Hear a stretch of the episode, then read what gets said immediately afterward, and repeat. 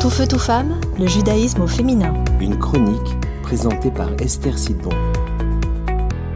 Bonjour, j'espère que vous allez bien, Bezrat Hashem. Alors la Torah, elle nous offre un enseignement essentiel qui, qui se dit comme ça, Ve'a hafta le kamora. Tu aimeras ton prochain comme toi-même ou comme tu t'aimes.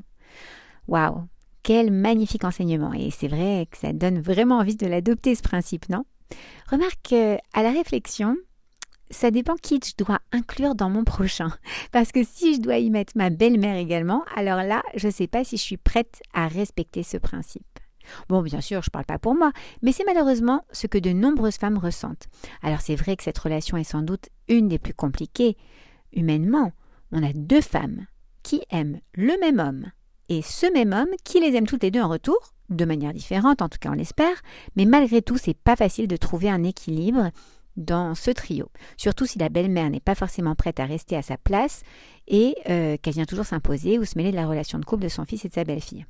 Alors comment on va faire dans ce cas-là? Eh bien, il faut demander, est-ce qu'il faut demander à son mari de choisir entre euh, elle et vous?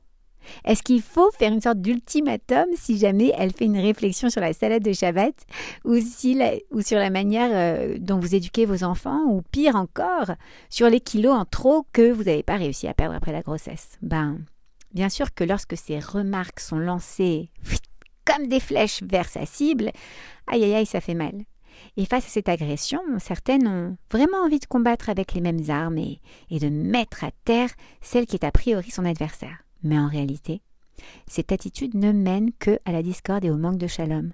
Bon, avec la, même, avec la belle-mère d'un côté, c'est une chose, mais surtout avec votre mari. Et ça, c'est encore bien pire. La Torah nous enseigne ce grand principe de Ve'ahavta l'ereacha kamocha. Tu aimeras ton prochain, donc belle-mère inclus, comme tu t'aimes, parce qu'il nous montre qu'il y a un lien entre le prochain et moi-même. Nous sommes les enfants d'Hachem et lui nous aime inconditionnellement. Et nous aussi, nous l'aimons inconditionnellement. Si Hachem aime ma belle-mère de tout son cœur, comme un papa aime sa fille, est-ce que moi, son autre fille, je ne peux pas aller chercher quelque chose de positif et d'aimable chez elle, franchement? Est-ce que je ne peux pas arriver à focaliser mon attention sur les forces de cette femme, qui, ne serait-ce que pour ça, est celle qui a porté votre mari chéri dans son ventre, l'a serré dans ses bras, l'a allaité, l'a aimé, l'a consolé, l'a renforcé, l'a encouragé, l'a nourri, l'a éduqué, pendant au moins vingt années de sa vie? Si vous êtes tombée amoureuse de cet homme merveilleux qui est votre mari, dites-vous que c'est grâce à elle, à ses qualités de mère, qu'il est devenu cet homme fantastique. Ça fait déjà pas mal de choses sur lesquelles se concentrer, non, si on veut réfléchir à tout le bien qui est en elle. Mais allons encore un peu plus loin. Tu aimeras ton prochain comme tu t'aimes. Qu'est-ce qui fait que tu t'aimes? Le fait que tu es dans ton corps, le fait que tu ressentes ce que, ce que ton corps ressent, que tu sais par quoi ton corps passe, ses blessures qu'il a même et que par conséquent, tu peux comprendre tes choix.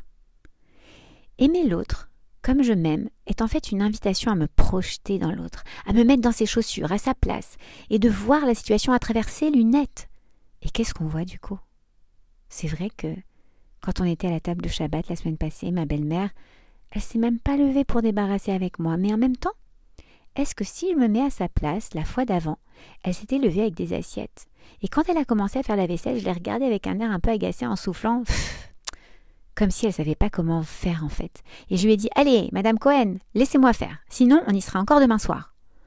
Alors si je me mets à sa place, en imaginant les blessures qu'elle a pu ressentir, que ce soit à travers mes propres remarques, ou tout simplement à travers sa vie à elle, les frustrations avec son mari, le fait qu'elle se sente qu'elle ait peut-être sacrifié sa carrière pour ses enfants et qu'aujourd'hui elle se retrouve toute seule sans personne autour d'elle. Si jamais tu devenais sensible à cette femme, cette mère, cette fille d'Hachem, alors toi aussi tu pourrais l'aimer. À la semaine prochaine. Tout feu, tout femme, le judaïsme au féminin.